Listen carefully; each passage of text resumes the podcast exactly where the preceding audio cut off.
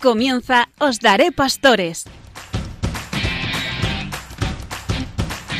Hoy con el Seminario de Santiago de Compostela.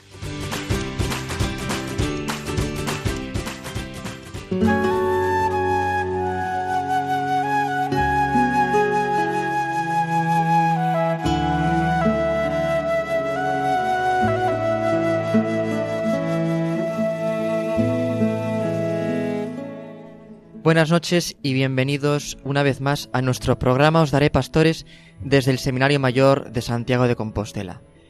Continuamos celebrando la cincuentena pascual, la Pascua Florida, y también en este mes de mayo, mes de las flores, destaca entre todas las flores la Santísima Virgen María, rosa mística y purísima azucena. La Iglesia nos enseña que la Santa Madre de Dios, la siempre Virgen María, es también Madre nuestra, nuestra Madre en el orden de la gracia, ya que de ella recibimos a Jesucristo, el autor de nuestra salvación, y a ella fuimos confiados por el mismo Jesucristo en la persona del discípulo amado desde la cruz. María, además, animó a la primitiva comunidad cristiana en la espera de la venida del Espíritu Santo en Pentecostés. Ella, concebida sin mancha de pecado, íntimamente asociada a la obra del Redentor, una vez terminado el curso de su vida terrena, fue asunta en cuerpo y alma a la gloria celestial, y desde allí intercede ante su Hijo por nosotros. Por eso, el culto que tributamos los católicos a la Santísima Virgen María es enteramente legítimo. Nos enseñan los padres conciliares en la Lumen Gentium, la constitución del Concilio Vaticano II sobre la Iglesia, que María, ensalzada por Dios después de su Hijo, por encima de todos los ángeles y de todos los hombres, por ser Madre Santísima de Dios, que tomó parte en los misterios de Cristo, es justamente honrada por la Iglesia. A María, por tanto, le debemos un culto único y singular, y este culto, sigue enseñando el concilio, debe ser de veneración, de amor, de invocación y de imitación. De veneración, porque es Madre de Dios, asociada a Jesucristo en la obra de la redención y Reina de cielos y tierra, de amor, porque es Madre de la Iglesia y de cada uno de nosotros en particular, de invocación porque tenemos que acudir a ella en todas nuestras necesidades, y de imitación, porque ella es ejemplo y anticipo de lo que debe ser la Iglesia y por tanto también cada uno de los cristianos. Efectivamente en María aprendemos la fidelidad a la gracia, la religiosidad, la entrega total al querer de Dios, de ella aprendemos las virtudes cristianas, la fe, esperanza, la caridad, estas tres virtudes teologales, pero también la fidelidad, la humildad, la sencillez, la obediencia. Y además terminaremos el mes de mayo con la fiesta de la visitación, ese misterio de la vida de la Virgen y ese misterio del Santo Rosario que al Papa Francisco le gusta considerar como la madre que va deprisa, esa madre, la Santísima Virgen María, que no se guarda la vocación para sí, sino que va corriendo a ayudar a su prima Isabel que estaba encinta y era de edad avanzada. Esa María, esa Virgen, Nuestra Señora, la Santísima Virgen María, que nos precede en la caridad y que nos da también ejemplo de cómo tenemos que servir unos a otros en la Iglesia. Por eso yo quisiera comenzar el programa con la oración que el Papa Benedicto XVI situó al final de su encíclica Caritas in Veritate. Así le encomendamos también a Nuestra Señora todas nuestras intenciones y por supuesto también en este mes de mayo en que hemos celebrado la Jornada Mundial de Oración por las Vocaciones, esa preocupación de nuestro programa, de todos nosotros y seguro que también de todos ustedes, de rezar por el aumento y perseverancia de las vocaciones sacerdotales, consagradas y misioneras. Santa María, Madre de Dios, tú has dado al mundo la verdadera luz. Jesús, tu Hijo, el Hijo de Dios, te has entregado por completo a la llamada de Dios y te has convertido así en fuente de la bondad que emana de Él. Muéstranos a Jesús, guíanos hacia Él, enséñanos a conocerlo y a amarlo, para que también nosotros podamos llegar a ser capaces de un verdadero amor y ser fuentes de agua viva en medio de un mundo sediento. Amén.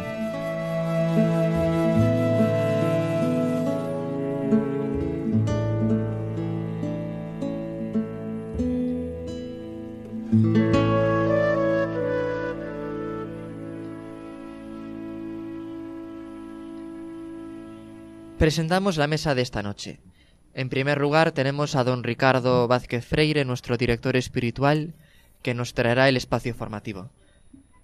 A continuación tendremos la entrevista. Después nuestro compañero Cristian nos traerá como siempre la sección musical, Cristian Espinosa. Pedro Vadillo nos traerá las catequesis del Papa y Enrique Malvar nos traerá como cada noche su espacio abierto. Gracias también a nuestro técnico Carlos Velo, quien les habla Ernesto Gómez.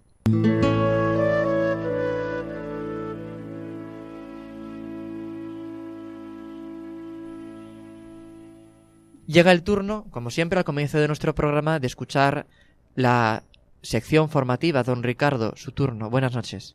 Continuamos con el directorio para el Ministerio de la Vida de los Presbíteros. Estamos en el número 63, que habla de palabra y vida.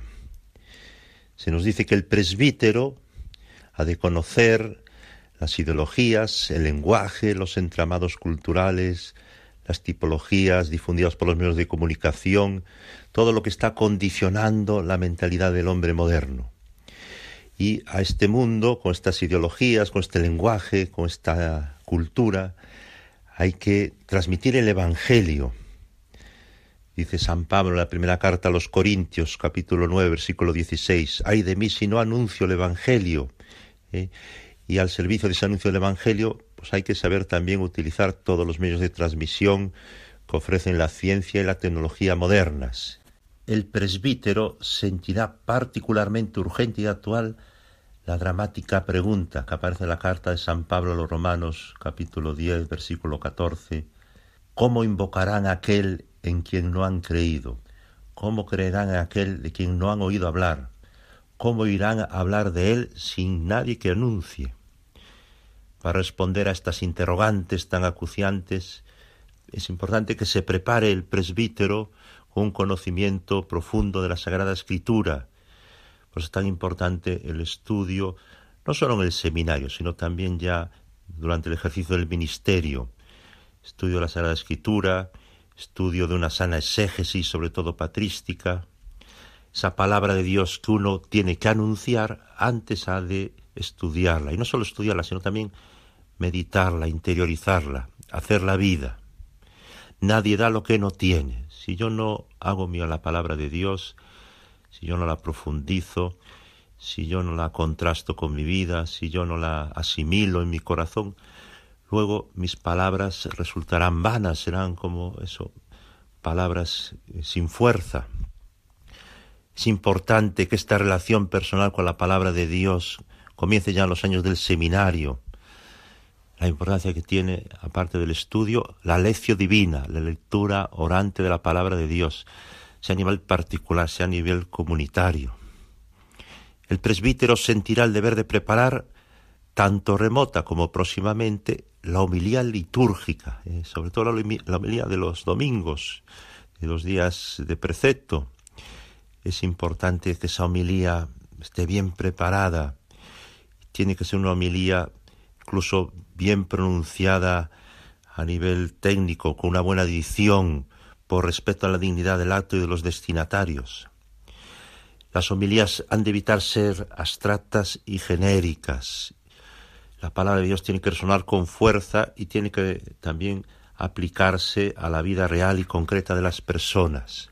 Debe quedar claro a los fieles que lo que interesa al predicador es mostrar a Cristo, que tiene que ser el centro de toda homilía.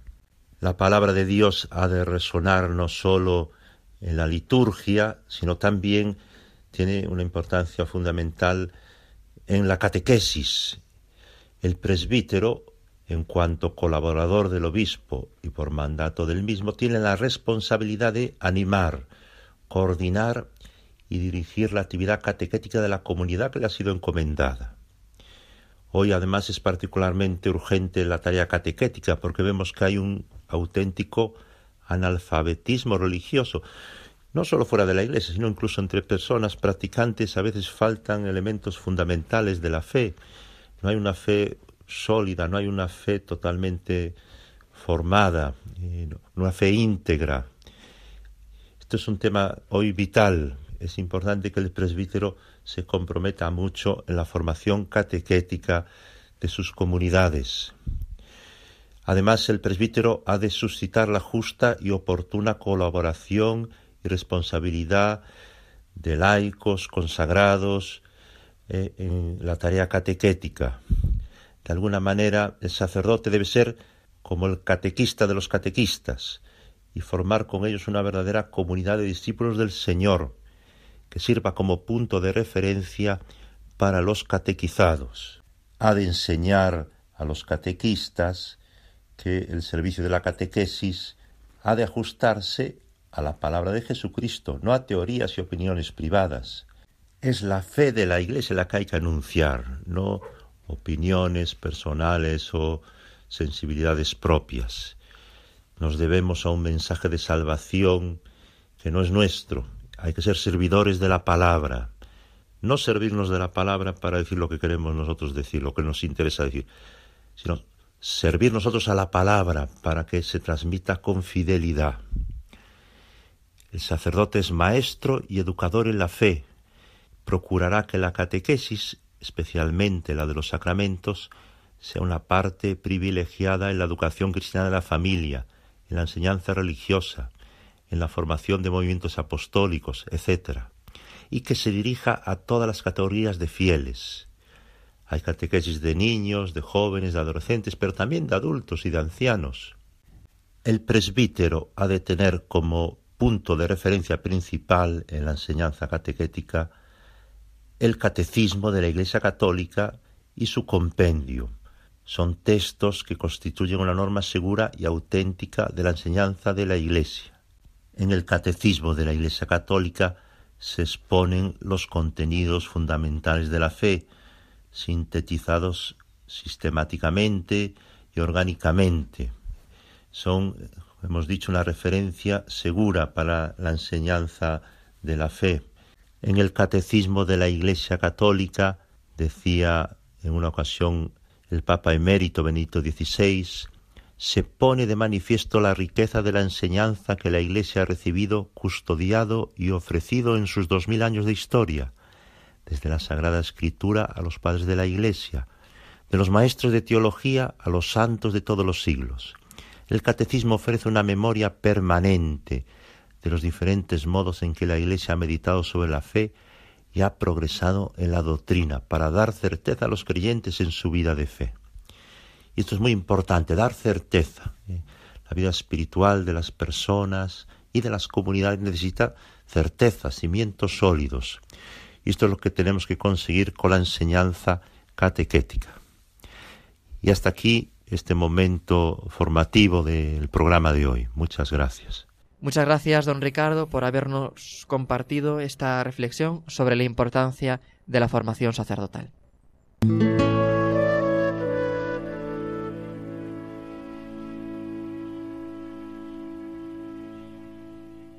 Nos toca ahora en nuestro programa de esta noche de Os Daré Pastores desde el Seminario Mayor de Santiago lo que llamamos nuestra sección de entrevista y en la que nos intentamos acercar mes a mes a distintas realidades de nuestra iglesia diocesana. Esta noche está con nosotros don José Anuncio Mourinho Arañó, que es el director de Cáritas Diocesana de Santiago de Compostela. Como todos ustedes saben, la Iglesia, en expresión paulina de la primera carta a los Corintios, es un cuerpo con muchos miembros, y si un miembro sufre, todos sufren con él.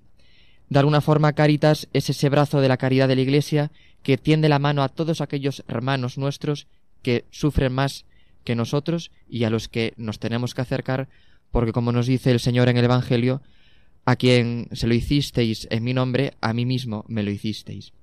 Don José Anuncio, muy buenas noches y bienvenido a nuestro programa Os Daré Pastores.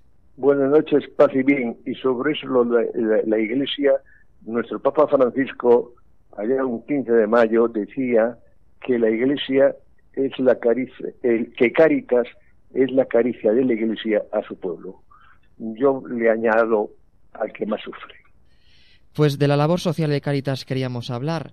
Hemos atravesado una pandemia, estamos en plena crisis económica cuando todavía no ha, no ha desaparecido la crisis sanitaria y sería bueno, no sé qué le parece, hacer un poco de balance de lo que ha sido la labor de Cáritas en estos dos años ya largos de pandemia.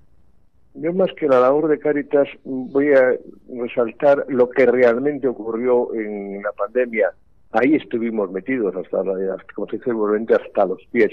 Ahí la Iglesia dio el do de pecho, como dice vulgarmente, porque siempre que ocurre algo social, no sé por qué, o, la sociedad o los políticos pueden o no pueden, y como algún político me dice, siempre vosotros llegáis.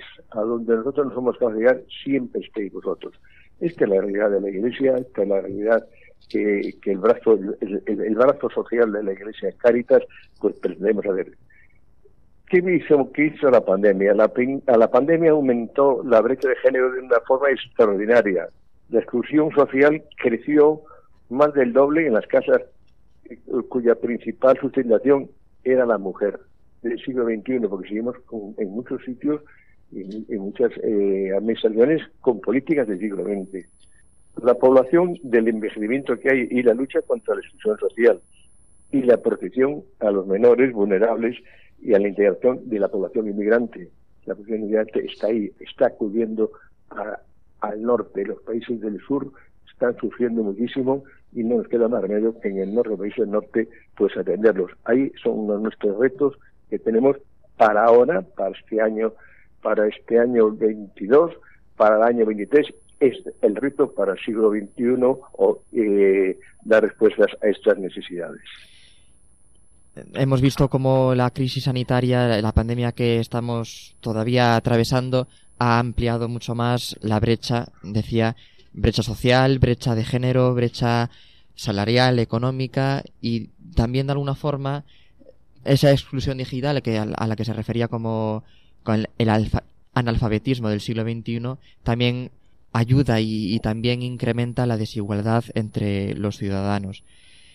Algunas iniciativas concretas de Cáritas, habíamos hablado en alguna ocasión, pues son a son ahortas, pero también esta última temporada se está desarrollando una iniciativa muy importante que es de apoyo a la mujer, que es de apoyo a los desempleados, con cursos, pues recientemente salía publicado en las noticias de la web de la diócesis, pues cursos de cocina, cursos de almacenaje, de apoyo también a la comunidad gitana dentro de, esas entidades de población, pues que son más marginadas. Y también eh, nos interesaba saber, pues, a partir de esa noticia del tercer economata en la ciudad de La Coruña y de la tarjeta monedero, pues todas estas iniciativas que tiene Caritas para, para ayudar a las personas más desfavorecidas. ¿Qué nos podría decir de todo ello?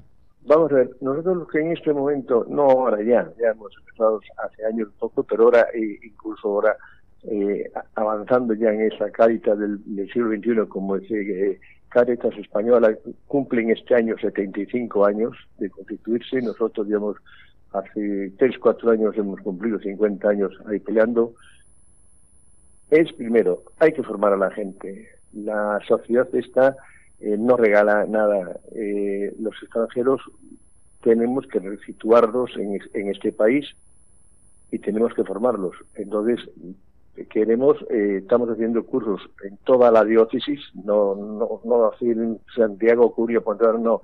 Si quieren hacer curso, mismo ayer hoy, ayer no, eh, pasado en, a principios de este mes eh, se clausuraba un curso en el Grove de cocina, hacemos cursos de ayudantes de cocina, hacemos cursos de ayudantes de, eh, de bares, hacemos cursos de carretilleros, hacemos eh, cursos de, eh, para trabajar en supermercados, hacemos cursos de, que la gente aprenda a cómo se prepara el pescado o la carne para ir al supermercado. Buscamos, ¿qué, estamos, qué, qué, buscamos? Eh, cursos en los que pueda haber necesidad. Hace poco me hablaban sobre la construcción y de la me querían hablar de la de, de del eh, sector de la construcción si podríamos formar a la gente dije encantados de la vida decir lo que necesitáis miramos si instalaciones tenemos, y tenemos o buscamos, y, y nos proponemos y ponemos y vamos a la realidad es, buscar algo que la sociedad necesite para que la gente pueda trabajar. nos da igual españoles que extranjeros. En este momento, además, estamos, los cursos son mixtos, no, no buscamos esto. Estamos viendo que hay, de los alumnos, la mayoría son mujeres. Es decir, eh, la mujer es una de las grandes perjudicadas en este momento. Tenemos las empleadas de hogar que fueron también que cayeron. Las empleadas de hogar, y voy a decir la palabra, están siendo explotadas en muchísimas casas. No tienen seguridad social y son las primeras que caen. Es decir, estamos denunciando que hay que, eh, la, trabajadora social tiene una importancia terrible en nuestros hogares, porque es la que a veces ayuda a que el, matrimonio o la mujer de ese, de, esa, de ese hogar pueda desarrollar su, desarrollar su trabajo y su actividad. Y entonces hay, hay cosas que están ahí y tenemos que abandonarlas. Que abandonar el negrito, como a veces dicen, que viene ahí y que no damos importancia a esa gente es lo que estamos intentando y es formarla, lo que tú dices, y buscarle una opción. Nosotros hemos ahora ya, tanto en Coruña como en Santiago, somos eh, agencia de colocación, porque hay que dar, hay, hay que dar estas, estas respuestas y estamos gastando, no gastando, empleando dinero para que la gente pueda llegar a un sitio y decir yo estoy formado y, sobre todo procuramos hacer las prácticas en empresas, en bares o, o lo que sea, de la actividad del curso o de, limpieza y tal, para que la empresa esa vea que esta persona, esta mujer o este hombre está preparado para, cumplir su trabajo. Y ahí muchas veces logramos eh, la empleabilidad. Es decir, estamos en un terreno de que el hombre sea la mejor obra que ha hecho el Señor. Es decir, el hombre y la mujer. Es entonces, pues eso es uno de nuestros eh, apartados que le estamos dando muchísima prioridad. ¿Por qué Caritas, si fuimos en su momento, yo lo vi en, esta, en nuestra diócesis, pero yo creo que en general eh, los, tengamos empresas, incluso con todo mi respeto, algunas veces algunos obispos que tenían diciendo, ¿cómo Caritas, la Iglesia, nos vamos a meter de empresarios? A Dios gracias, en nuestra diócesis con don Julián no pasó esto. Tenemos eh, una empresa de eh, reciclado de ropa que en este momento tiene 24 trabajadores, cuatro son de, estructura, pero son 20 de la exclusión social. Son gente que estaba ahí al borde del abismo. Bueno, pues a Dios gracias, también se lleva cinco años funcionando, y esperamos crecer, porque en este momento estamos con, para ver si incluso entramos en Moda Re. Moda Re es una empresa de Caritas española a nivel de, toda España. Eh, y vamos eh, en, en, en, Galicia, además que tiene ahí, Vigo, y nosotros, pues, hoy, presumo de que somos una de las mejores que está ahí metida. Una empresa que Caritas, eh, la, Caritas puso ahí en principio 280.000 euros hace cinco años y la hemos y, ha devuelto el último céntimo a Caritas. Hoy es una empresa rentable, una empresa acreditada en, en, el sector este y ahora estamos con una empresa eh, de ecología, de producción ecológica en órdenes. Tenemos cinco personas, una que es una ingeniera agrónoma y el resto son, son, son personas que están de la exclusión social, que están formándose para si pueden salir a la calle, es decir, tener un trabajo digno y no depender de nadie. Esto es, y en otros lados, eh, puedo hablar en, en Gerona, eh, Caritas tiene una empresa de montaje de bicicletas, pero si me voy a Sevilla, hay una empresa mm, parecida a Ropa, mucho más fuerte, que tienen, eh, surten de a las casas, van con las cestas y tienen unas extensiones enormes de, de, explotación. Sí, tenemos de todo, hasta en Granada tenemos una empresa de imprenta, es decir, que eh, la Iglesia, a través la Iglesia, o Cáritas, como queramos llamarle, es decir, estamos metidos en el mercado laboral porque no hay más remedio que hay que crear empleo y ayudamos a crear empleo, pero empleo de calidad La labor de Caritas siempre procurando integrar y acoger a los que sufren por la desigualdad. Y llevamos dos meses ya largos en que una guerra en el este de Europa está provocando un flujo migratorio inmenso. También a nuestra diócesis de Santiago de Compostela han llegado decenas de ucranianos escapando de la guerra y buscando refugio y apoyo en nuestra comunidad.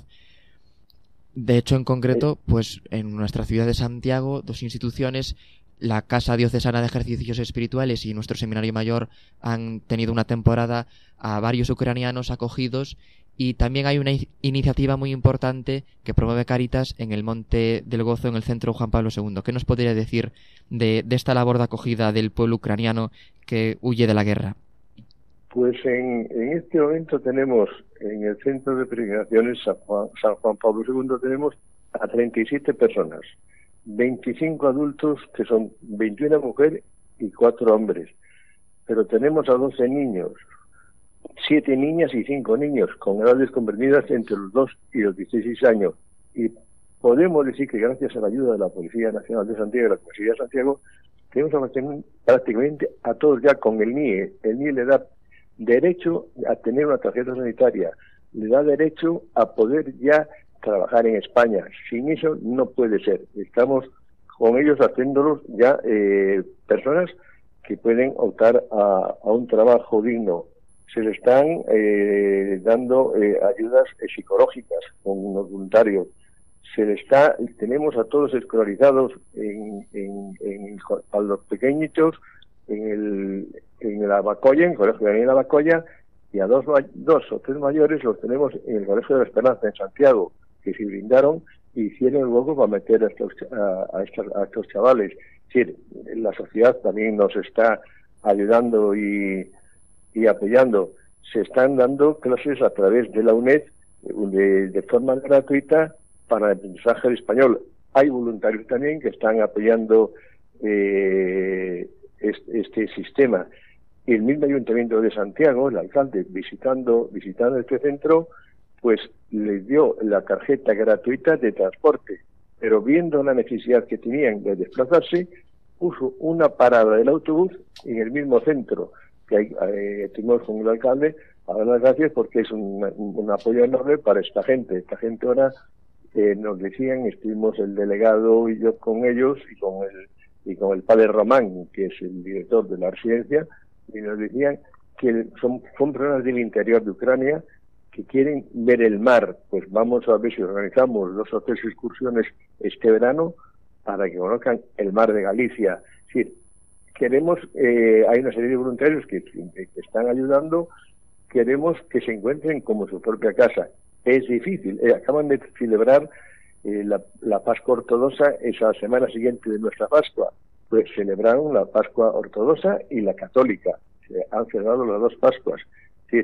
Están siendo acogidas y sabemos que van a venir ahora en estas fechas eh, pues calculo que vamos a estar unos, es decir, vamos a, estamos eh, unos 40 personas en, total vamos a estar y estamos ahí próximos a las 40 personas. Bien, estamos dando la respuesta, y yo digo que es la respuesta de la Iglesia Compostelana.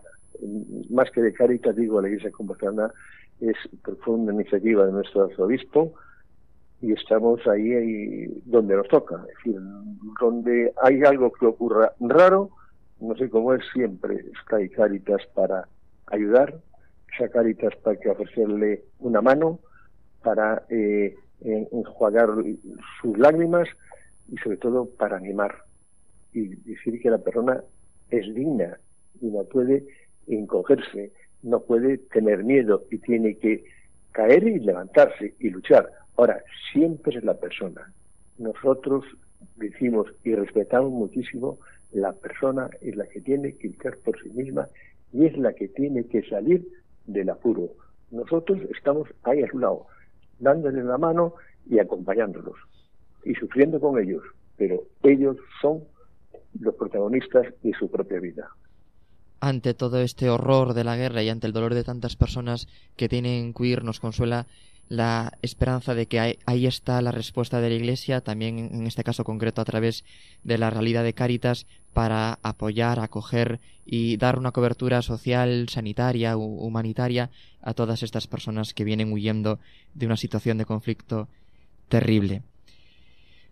Podemos y debemos todos los cristianos ayudar a la labor de Cáritas, no solo en las colectas que en nuestra diócesis se hacen el primer domingo de cada mes, sino también ahora en plena campaña de la declaración de la renta, marcando la casilla a favor de la Iglesia, pero también la casilla de la labor social en general. ¿No? ¿Por qué este interés, por qué este énfasis en marcar las dos casillas?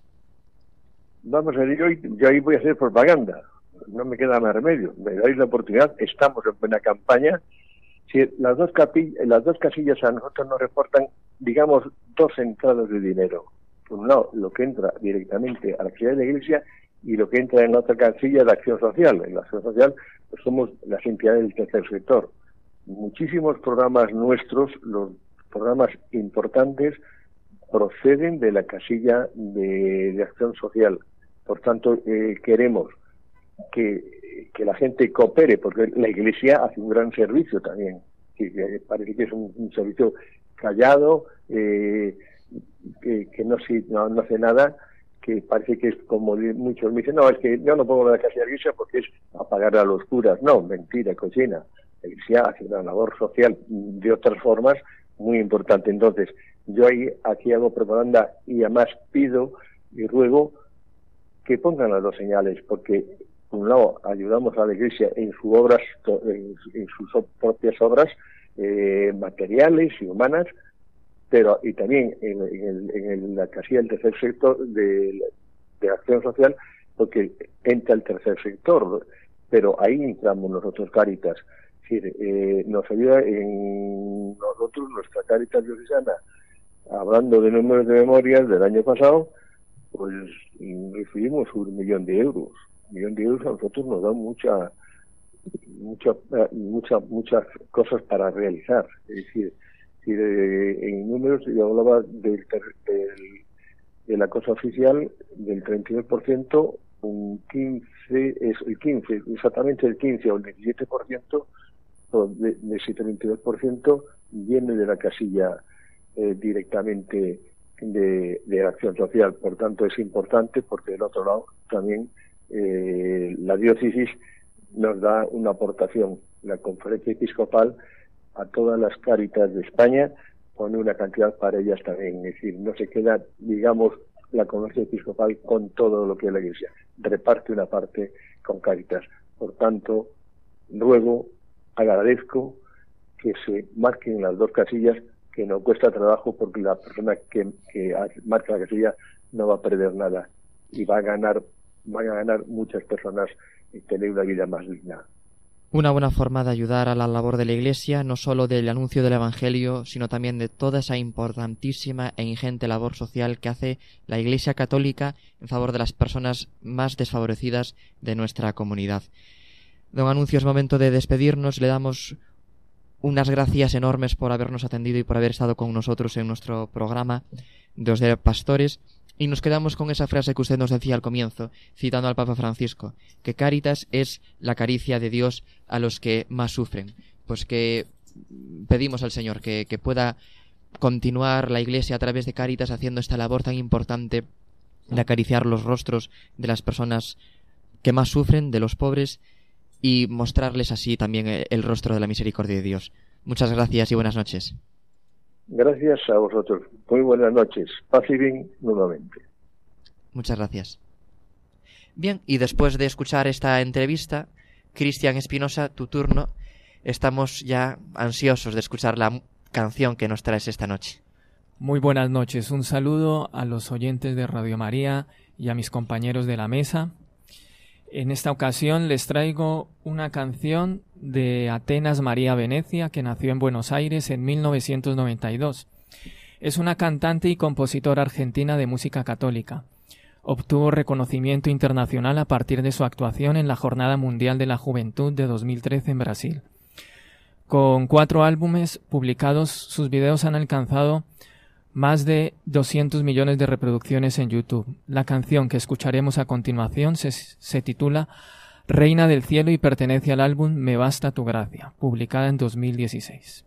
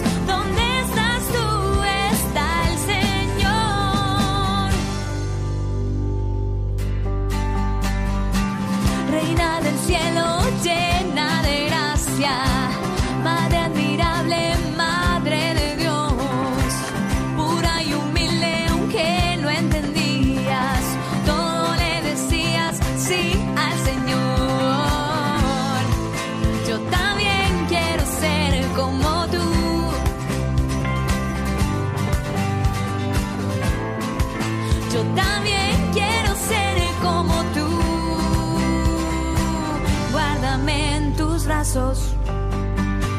Me acerco a ti, me acerco a Dios.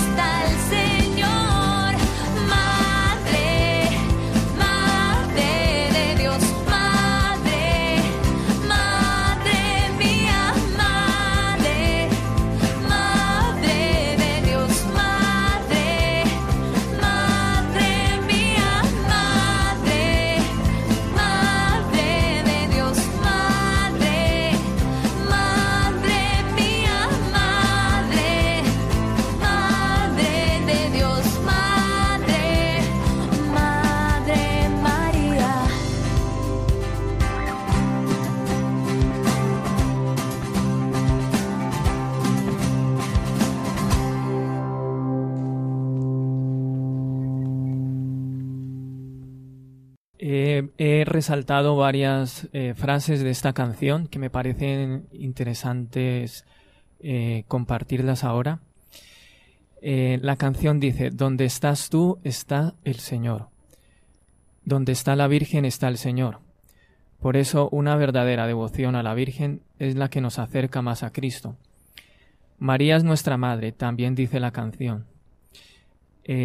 Recordamos que el Papa Francisco decía en 2014 a un grupo de jóvenes en Roma que un cristiano sin la Virgen está huérfano, como también lo está un cristiano sin la Iglesia. Por eso no es posible que un cristiano se sienta huérfano, ya que tiene a Dios por Padre y a María por Madre. Otra parte de la canción que he subrayado es la frase Quiero ser como tú. Verdaderamente es necesario querer ser como la Virgen, pues en ella no solo encontramos a Dios, sino que como dice esta misma canción, aunque, aunque, aunque no entendía todo lo decía así al Señor, es decir, que aunque haya muchas cosas en nuestra vida que no entendamos, lo importante es tener la disponibilidad a la voluntad divina. Y en esto María es el mejor ejemplo.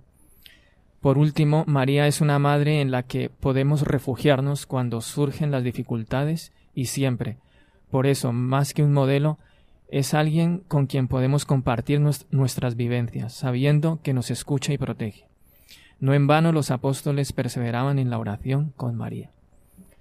Doy paso a los compañeros y espero que esta canción les sirva para valorar más nuestra relación con la Virgen en nuestra época actual, la cual a veces no ofrece un horizonte claro a nuestras vidas, ni mucho menos un sentido esperanzador. Muchas gracias, queridos oyentes de Radio María y queridos compañeros. Hasta pronto. Gracias, Cristian, por esta canción tan bonita que nos has traído. La Pascua es también un tiempo en el que los católicos ensalzamos y cantamos a la Virgen María como Reina del Cielo, ¿no? Y la felicitamos porque aquel que ella llevó en su seno resucitó y ha cumplido su, su palabra y nos ha admitido también a nosotros a esa vida. Por eso muchas gracias por, por esta canción que nos has traído. Sí, buenas noches, muchas gracias Cristian. Y además en este mes de mayo que acabamos de empezar, tan importante, ¿no? Para todos nosotros, el mes de las flores, el, el recuerdo de manera especial en estas fechas, ¿no? En este mes de nuestra Madre la Virgen, como no vamos a querer y estar pendientes constantemente de, de, quererla y como muy bien decía Ernesto al principio, de imitarla, ¿no? Como nos decía la canción. Eh, decía, decías sí al Señor, ¿no? Escuchábamos ahora en Atenas, Alicia, Venecia, y decía sí al Señor, quiero ser como tú. Y donde estás tú, está el Señor. Qué bonito.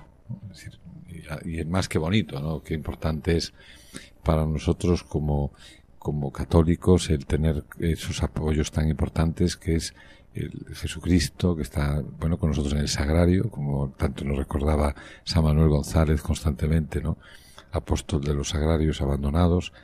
Y el otro apoyo fundamental para cualquiera de nosotros es la Santísima Virgen no imitarla invocarla amarla y venerarla no nos, nos recordaba también Ernesto al principio que es bueno pues un precioso resumen de lo que tiene que ser la vida de cualquiera de nosotros, ya sacerdotes, de los que vais a ser sacerdotes, de todos los matrimonios, de, en fin, de todos los que, los laicos, ¿no? Tener como, como meta nuestra vida donde mirar de manera especial en estos días a la Virgen, ¿no? Y decirle muchas cosas bonitas y, y, poner ante ella todas nuestras alegrías, nuestras dificultades, a tantas personas que queremos, enfermos, que, personas que están sufriendo pues, pues situaciones muy complicadas, cercanas o no a nosotros, ¿no? Pues como no, pues acordarnos especialmente de todas las personas de Ucrania, ¿no? Que en este momento de la guerra tan terrible, pedirle a ella que es por su intercesión, ¿no? Y también por la conversión de los pecadores, ¿no? Que es tan importante para que todos seamos capaces de darnos cuenta de lo mucho que tenemos que amar y también tenemos eh, que re, también en nuestra vida no el, el, el, el, tenerlo claro porque amar muchísimo a la Virgen y también al Señor por supuesto y reparar ¿no? todo lo que hay que amar y reparar a nuestro Señor. Muchas gracias Gracias, don Carlos. Nos decía, pues eso de, de, invocar la ayuda y la intercesión de la Virgen María en todos nuestros problemas. Y nos citabas a Manuel González, pues efectivamente, ¿no? Samuel González que siempre decía sagrario y rosario. Pues con el Señor y con la Santísima Virgen María sabemos que podemos llegar a todas partes. Gracias, Cristian. Gracias, don Carlos. Encantado. Gracias a vosotros siempre. Y es la hora de escuchar la catequesis del Papa que nos trae como cada noche Pedro Vadillo. Esta noche os traigo una catequesis donde el Santo Padre la centra en la Madre de Jesús. Ella, nos dice el Santo Padre, ocupa en la vida y por tanto también en la oración del cristiano un lugar privilegiado. Tal es así que en la iconografía cristiana su presencia está en todas partes y a veces con gran protagonismo, pero siempre en relación al Hijo y en función de él pero también las iglesias de Oriente la han representado siempre y a menudo como la odigitría, aquella que indica el camino, es decir, el Hijo Jesucristo. Sus manos, sus ojos, su actitud son un catecismo viviente y siempre apuntan al fundamento, el centro, Jesús. María está totalmente dirigida a él, señala el Papa, hasta tal punto que podemos decir que es más discípula que madre. Esa señalización en las bodas de Caná cuando dice Haced lo que os diga, siempre señala a Cristo, es la primera discípula. María se caracteriza por ser humilde sierva del Señor, dice el Papa. De hecho, este es el rol que ha ocupado durante toda su vida terrena y que conserva para siempre. Después explica que, a un cierto punto, en los Evangelios, ella parece casi desaparecer, pero vuelve en los momentos cruciales, como en Caná, cuando el Hijo, gracias a su intervención atenta, realizó la primera señal y después en el Gólgota a los pies de la cruz. Jesús extendió la maternidad de María a toda la Iglesia cuando se la encomendó al discípulo amado, poco antes de morir en la cruz. Desde ese momento, asegura Francisco, todos nosotros estamos colocados bajo su manto, como se ve en ciertos frescos y cuadros medievales. Además, también se ve en la primera antífona latina Subtum Praesidium Configimus Santa Dei Genitrix, Nuestra Señora que cubre como madre a quien Jesús nos ha confiado, a todos nosotros, pero como madre, no como diosa, puntualiza el Papa. En este sentido, explica que, si bien es cierto que la piedad cristiana le da siempre títulos hermosos, como un hijo a su madre, tenemos que tener cuidado. Las cosas que la Iglesia y los santos le dicen a María, las cosas bonitas, no quitan nada a la unidad redentora de Cristo. Él es el único redentor y se trata de expresiones de amor como un hijo a su madre, a veces exageradas. Cuando rezamos a María, usamos algunas expresiones presentes en los Evangelios, dice el pontífice, llena de gracia y bendita entre las mujeres, y en la oración del Ave María pronto llegaría el título Teotocos, Madre de Dios, ratificado por el concilio de Éfeso.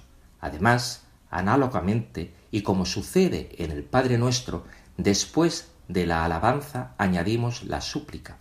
Pedimos a la Madre que ruegue por nosotros pecadores, para que interceda con su ternura, ahora y en la hora de nuestra muerte, recuerda el Papa, y ahora, en las situaciones concretas de la vida y en el momento final, para que nos acompañe en el paso a la vida eterna como madre, como primera discípula. María está siempre presente en la cabecera de sus hijos que dejan este mundo, continúa Francisco. También ha estado presente en los días de pandemia, cerca de las personas que lamentablemente han concluido su camino terreno en una condición de aislamiento, sin el consuelo de la cercanía de sus seres queridos. María está siempre allí, a nuestro lado, con su ternura materna. Por último, el Papa recuerda que las oraciones dirigidas a ella no son vanas y ella las escucha como madre, mujer del sí, que ha acogido con prontitud la invitación del ángel, responde también a nuestras súplicas, escucha nuestras voces, también las que permanecen cerradas en el corazón, que no tienen la fuerza de salir, pero que Dios conoce mejor que nosotros mismos. Además, como toda buena madre, María nos defiende de los peligros, se preocupa por nosotros, también cuando nosotros estamos atrapados por nuestras cosas y perdemos el sentido del camino y ponemos en peligro no sólo nuestra salud, sino nuestra salvación. María está allí, rezando por nosotros, rezando por quien no reza. ¿Por qué? Porque ella es nuestra madre. Muchas gracias, Pedro, por traernos esa reflexión, esa catequesis del Papa Francisco. Y ahora sí, es el turno de cerrar nuestro programa escuchando a Enrique Malvar. Él nos trae la sección abierta. Buenas noches, queridos radioyentes de Radio María. Este mes en la Iglesia hemos celebrado la Jornada Mundial de Oración por las Vocaciones y por las Vocaciones Nativas. Nos recuerda la necesidad de las vocaciones sacerdotales, pues son fundamentales para la vida de las iglesias, para la vida de las iglesias locales particulares. En este momento de la historia, cierto es que encontramos escasez de vocaciones. Cuántas comunidades, cuántas parroquias, cuántos movimientos están sin un sacerdote, que no les anuncien a Jesucristo como camino, verdad y vida de los hombres. Esta a veces falta de presencia de sacerdote en una comunidad nos debe llevar a interrogarnos nuestro compromiso con la Iglesia, nuestro compromiso con las vocaciones. Rezamos por ellas, ofrecemos nuestra limosna y nuestros sacrificios. Es momento de oración y de colaboración. Una colaboración generosa con los seminarios diocesanos, con los institutos religiosos, con los, con los lugares de formación permanente para sacerdotes. Qué, qué importante es la formación una vez uno está ordenado sacerdote. La falta de sacerdotes en las comunidades podemos verlo desde dos puntos bien distintos, o bien desde el pesimismo o bien de la esperanza firme en Cristo. Y pienso yo humildemente que el pesimismo en el cristiano el pesimismo en quien siga a Cristo no tiene cabida. En este momento de la historia hay los sacerdotes que Dios quiere que haya y hay las vocaciones, en cierta manera, que Dios quiere que haya.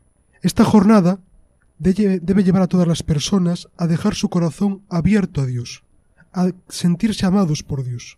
Como decía el Papa San Juan Pablo II, ya anciano, cuando estaba el hombre ya enfermo, él decía que verdaderamente vale la pena dar la vida por Cristo, dar la vida por la causa de Cristo. Esta jornada debe de llegar a los oídos de cada radio oyente con una pregunta. ¿Y yo por qué no sacerdote? ¿Y yo por qué no consagrado? ¿Y yo por qué no misionero? Donde Dios me quiere, allí debo de estar. Estamos en una sociedad en la que a veces está por encima el hacer al ser. Debemos tener presente que ante todos somos seres que somos hijos de Dios. Y en los hijos de Dios debemos cumplir siempre su voluntad. Decir siempre, Señor, aquí estoy, envíame. Una comunidad de creyentes sin sacerdote está huérfana. Igual que nuestro compañero Cristian decía que una comunidad, unos hijos de Dios sin María, está huérfana, también una comunidad de creyentes sin sacerdote, sin quien administre los sacramentos, quien le traiga a Cristo en la Eucaristía, quien conforte a los enfermos en, en la unción de los enfermos, el que perdone los pecados mediante la absolución sacramental, una comunidad sin sacerdote está muerta, está vacía seamos conscientes de la necesidad de que haya sacerdotes santos y sabios. Esta jornada nos recuerda nuestra obligación con la Iglesia y nuestra obligación con los seminarios y con las vocaciones. Todos sacerdotes son pocos, todos los del mundo son pocos. Nunca sobrarán sacerdotes que prediquen una y otra vez como Cristo camino hacia la plenitud. Pidamos, por tanto, al dueño de la mies que envíe trabajadores a su mies, para que cada vez sean más los hijos que se unan a la gran familia que es la Iglesia, la gran familia de los hijos de Dios. Gracias. Muchas gracias a ti, Enrique, por habernos concienciado con este espacio abierto de la necesidad, como siempre lo repetimos en nuestro programa, de rezar al dueño de la mies que envíe obreros a su mies, que mande muchos y santos sacerdotes para apacentar esta grey de la Iglesia y también muchos y santos consagrados y misioneros.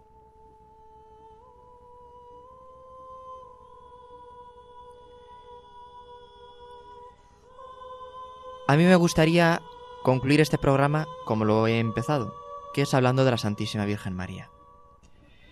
Dice el Papa Francisco en una homilía del día de Santa María, Madre de Dios, del primero de enero, que la Santísima Virgen es la mujer de fe que dejó entrar a Dios en su corazón, en sus proyectos. Es la creyente capaz de percibir en el don del Hijo el advenimiento de la plenitud de los tiempos. María es la primera y perfecta discípula de Jesús, la primera y perfecta creyente, modelo de la Iglesia en camino. Como es modelo, como es primera discípula, primera creyente, nosotros tenemos, como hemos dicho también varias veces en este programa, que imitarla. Y no solo imitarla, sino mirar hacia ella y pedirle que nos ayude, que nos enseñe a llegar a buen puerto. Como otras veces me habrán escuchado, hay un sermón muy bonito de San Bernardo de Claraval sobre el Evangelio de San Lucas y que nos habla de que el nombre de la Virgen significa estrella del mar y que María es esa estrella que nosotros tenemos que mirar, esa estrella que nos llevará a buen puerto, que es Cristo. Sabemos que guiándonos de la intercesión de la Santísima Virgen María, llegaremos a alcanzar esos puertos de nuestra vida cristiana, de nuestra vocación, sobre todo de la vida eterna a la que somos llamados y que Cristo nos ha conquistado, como estamos celebrando durante todo este tiempo de Pascua, con su resurrección. Pedimos con el Papa Francisco que esta Madre dulce y premurosa nos obtenga la bendición del Señor para toda la familia humana, que nos socorra, que nos proteja ante las dificultades, esas dificultades que nos toca atravesar en cada día, cada momento, pero que como acabo de decir, sabemos que con su ayuda llegaremos a puerto seguro. Y nos despedimos con la oración también de San Bernardo del Acordaos.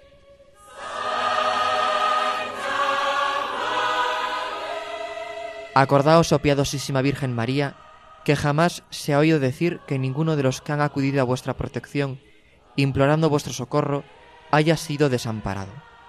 Animado por esta confianza, a vos acudo, oh Madre Virgen de las Vírgenes, y aunque gimiendo bajo el peso de mis pecados, me atrevo a comparecer ante vuestra presencia soberana.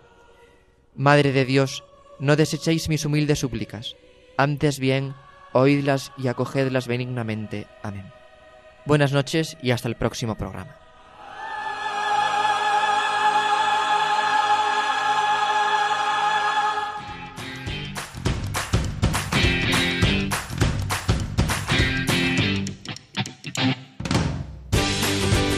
Así concluye Os Daré Pastores, hoy con el Seminario de Santiago de Compostela